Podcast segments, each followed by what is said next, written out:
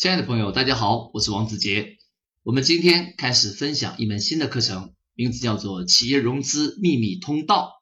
我将跟大家分享如何把公司变成拥有无穷资本的超级银行。我们都知道，赚钱最厉害的一定就是金融行业，金融行业赚钱最厉害的就是银行。其实每一家企业，你本身已经是一家银行了，你拥有无穷的潜在的资本，只是你不知道该如何把它变现。如何把潜在的资产变成现在的实实在在的资本？那么这门课就教您解决企业融资的难题，尤其我们会分享一些您从来不知道的融资的通道，帮您企业变成超级银行。那么在我们开始分享这个主题之前啊，我们首先要了解一个非常重要的观点：企业的财富从哪里来？其实我要跟您分享一个非常重要的一个资讯，那就是其实你已经不缺钱了，因为一任何一家企业本身已经是银行。那么我们来看一下企业里边的收益到底如何产生的呢？一般企业的收益啊，绝大部分老板只关注了一块，叫产品销售的一个收益啊。我们把原材料采过来，组装加工，然后变成产成品，最终呢销售出去，变成了一个回款的利润。那么这是我们常见的。但是我跟您讲，任何一家企业，其实你能产生的资本收益是非常多的，产品销售收益最多只占百分之十的比例。其实您还有一个很大的比例就在您眼皮底下，你却忽视了。我们称为金融的收益，金融的收益一般可以占到企业收益的百分之九十以上。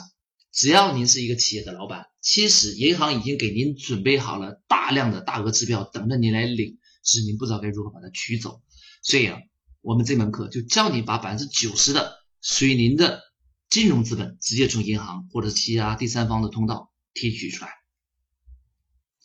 那么，在我们正式开始讲啊融资的时候呢，我们首先要把融资分类啊，有三大类别的企业融资的管道。那么第一类呢，我们称为产品融资，也就是说通过产品销售啊来产生的一个资本的一个利得。等一下我会具体讲几种分类。第二类叫做债权融资，也就是说向银行或者向别人来借钱啊，然后到了时间之后还本付息，这是最常见的模式，也是我们这门课将重点讲解。那么第三类呢，叫做股权融资，也就是说出让公司的股份，然后获得一个资本金。那么这三种呢各有利弊。产品融资呢，它是短平快的方法啊，相对风险比较小。债权融资呢，相对于公司还款来讲有一定的压力，但它的金额呢会比较大啊，金额比较大，金额比较大。那么股权融资呢，是真真正正最长线的一种融资。它相对的风险比较高，因为您出让了公司的一个股权，甚至是控制权啊，所以风险比较高。但是呢，它获得的金额呀也是比较大的啊，各有利弊。所以呢，产品融资它是短平快，股权融资是长期的，金额比较大的。根据您企业的需求来选择不同的融资管道。好，那么接下来我们详细来了解一下产品融资。产品融资呢，实际上有常见的有三种，第一种是最常见的，叫预售模式。什么叫预售模式呢？我举个例子啊，比如说小米手机，那么在它最初创世的时候呢，它是曾经采取预售的方式，让大家首先在线来支付付款，然后呢，他把货款呢拿到工厂里边去生产，获得产品之后呢，再卖给他们的米粉啊，卖给他们的米粉，也就是他们预定的客户，因此是用客户的钱来完成产品的一个采购生产，因此我们称之为预售模式。啊，预售模式对于很难预计未来的准确的销售数量，然后提前做个预定啊，这是一个很好的一个解决方案。同时也可以用客户的钱来完成整个公司的运营，所以啊，这是特别适合网络时代的一种销售方式。那么第二种啊，叫做会员卡模式啊，叫会员卡模式。会员卡模式很常见，比如说一般的这个美容院啊，美容院。或者是我们成交的公交车啊，公交车、地铁、超市，其实呢最常见的就是使用会员卡模式，它是提前充值的方式，然后获得客户的资本金，然后客户呢使用这个会员卡，慢慢的到店里边来完成的消费，它实际上是用客户的钱来发展企业，这是一种很好的一个产品融资的管道。我鼓励大家呀，如果你有地面店的话，无论你是做服装店、美容院啊、餐饮。洗车店，其实您都可以考虑用会员卡的方式提前获得客户的资本。未来我们会在其他课里边详细来讲会员卡的超级的威力啊，它的威力杀伤力是非常强大的。那么第三种就是加盟，加盟的好处在于呢，可以提前通过加盟商啊获得我们的发展的资本，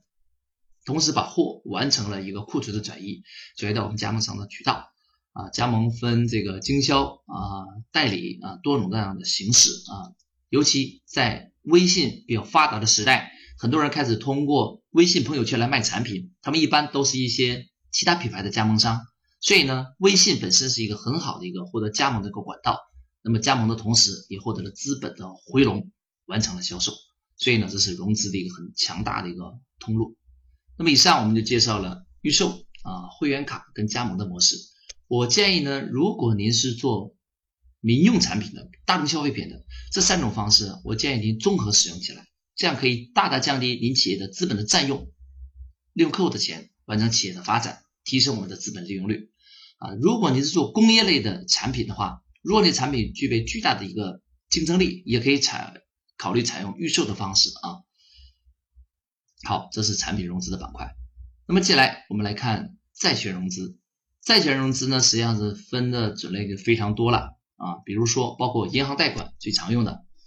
呃，接下来还有银行的短期融资，比如说票据啊、应收账款等等的啊，可以贴现。然后呢，还有企业的短期融资券，还有企业的债券啊，还有资产支持下的中长期债券融资，还有呢金融租赁。金融租赁呢，这个方法呢是形式非常多样，但具体来讲就是指我们可以找个第三方来帮我们承担一些长线的大额的啊机器设备的一个购买，然后我们每个月定期这个。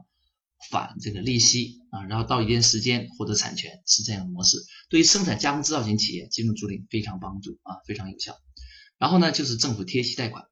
如果你所从事的行业啊，政府比较鼓励跟扶持啊，就是在一些特殊的产业园区里边，很容易获得的政府的贴息贷款啊，这个钱呢，往往是成本非常低。我们鼓励大家尽量向政府去争取这笔贷款。好，这是这个债权融资。接下来，我们来讲解股权融资。股权融资呢，实际上现在是非常热门的一些术语啊，基本都是股权融资，包括天使投资、风险投资、VC、IPO、私募这类的流行的词汇，实际上都是指股权融资。那么股权融资呢，现在是对于企业的融资发展的非常非常的重要，尤其中国目前的资本市场越来越活跃，比如说在深圳地区这么多私募的机构呢，不少于三千家啊。因此，我们鼓励大家一定要在这个领域多花点心思，多交朋友，多认识圈子的人脉。那么，怎么来理解股权融资呢？我给大家做一个基本的一个教育啊。一般我们这个企业的发展历程，我可以做一个坐标的一个图示。我们纵坐标呢，代表我们的收益；横坐标代表发展的历程的时间。任何一家企业或者是一个产品，它的发展，它的收益啊，都会随着时间而产生不同的一个状态。那么我们可以把一个产品的发展呢绘制成这一张曲线啊，先上升啊，再达到顶点再下降。那么这个曲线代表一个产品的这个生命周期。我们可以把这个生命周期分成这个四个阶段，分别命名为春啊，刚刚开始这一段。然后呢，夏代表呢快速成长这一段，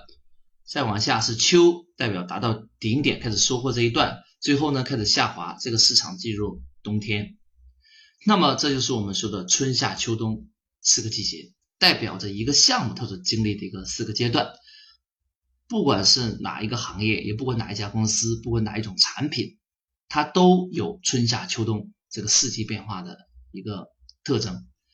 那么在不同的阶段，我们做不同的投资，就产生不同的一个股权融资的一个模式。比如说，假如我是在春天的早期来投资的，当时还没有做样板市场。说不定连产品的样品都没有生产出来，但是由于别人非常信赖我们，愿意投资，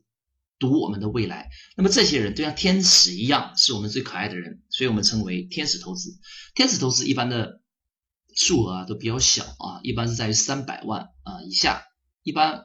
包括我个人也投了很多项目，都是在五十万到三百万之间，所以呢，这都属于天使级别的。更多的认可的是跟那个投资的对象、那个团队跟那个人啊，相信他们的未来。那么接下来在春天的后半段，春夏之交这一段呢，如果我们进入的话，我们称为风险投资，因为这个时候往往产品的样品已经生产出来了，样本市场呢开始去精耕细作，产生一点点一个小小的一个回报，但是呢可能回报很小，还没有产生利润，甚至在亏损。但是我们看好的未来的发展的趋势，这个时候我们进入有一定的风险，因此称为风险投资。风险投资的金额呢相对会大一点点啊，比天使会大一点点。但是当我们产品假如度过了一个生存期，开始大规模放量做市场的时候，这个时候呢就是夏天。如果在这个时候进入，它的要求门槛就会高很多，我们称为私募投资。那么私募呢，一般它这个金额就会很大，一般在数百万甚至数千万甚至上亿这个幅度啊。这这是我们夏天，这是绝大多数投资人最喜欢的季节。因此呢，现在最活跃的投资是私募啊，因为早期风险比较高，晚期呢收益比较低，所以呢最好进入就成长型企业，一般就我们说的私募啊。那么到了秋天该收获了，这个时候啊，一般企业它的最好的融资管道呢就是 IPO 上市。国内呢多层次的资本市场现在越来越完备啊，包括我们的主板、创业板啊，还有新三板啊，还有更量的多种这个特种交易所啊，都是国家比较鼓励的。这个时候特别适合大家去上市融资。那么 IPO 之后，如果企业经营不善，慢慢就会走入衰退，就是冬天。冬天呢，一般就不会有企业去投资它了，除非它要找到新的增长点，或者是做了并购，或者是研发了新的技术啊，那就是另一个生命周期曲线了。所以啊，通过这张图表，我们就可以很轻易的呃判断啊一个项目属于哪个阶段，该如何选择投资管道和方式。作为一个企业的老板，您做股权融资的时候，也一定要有针对性的去寻找相应的机构。好，这是我们的股权融资。那么接下来。我们把今天的内容呢做一个落地式的作业跟练习布置作业啊。第一件事情，如果你是一个企业老板的话，我建议你要马上联系银行，确认你可以获得的银行的授信，把你所有的资料啊账单啊给银行看。你放心，银行跟税务机构是不一样的，银行看的资料，税务机构是不知道的啊。如果您做了两份账，您可以实实在在的跟银行做沟通。好，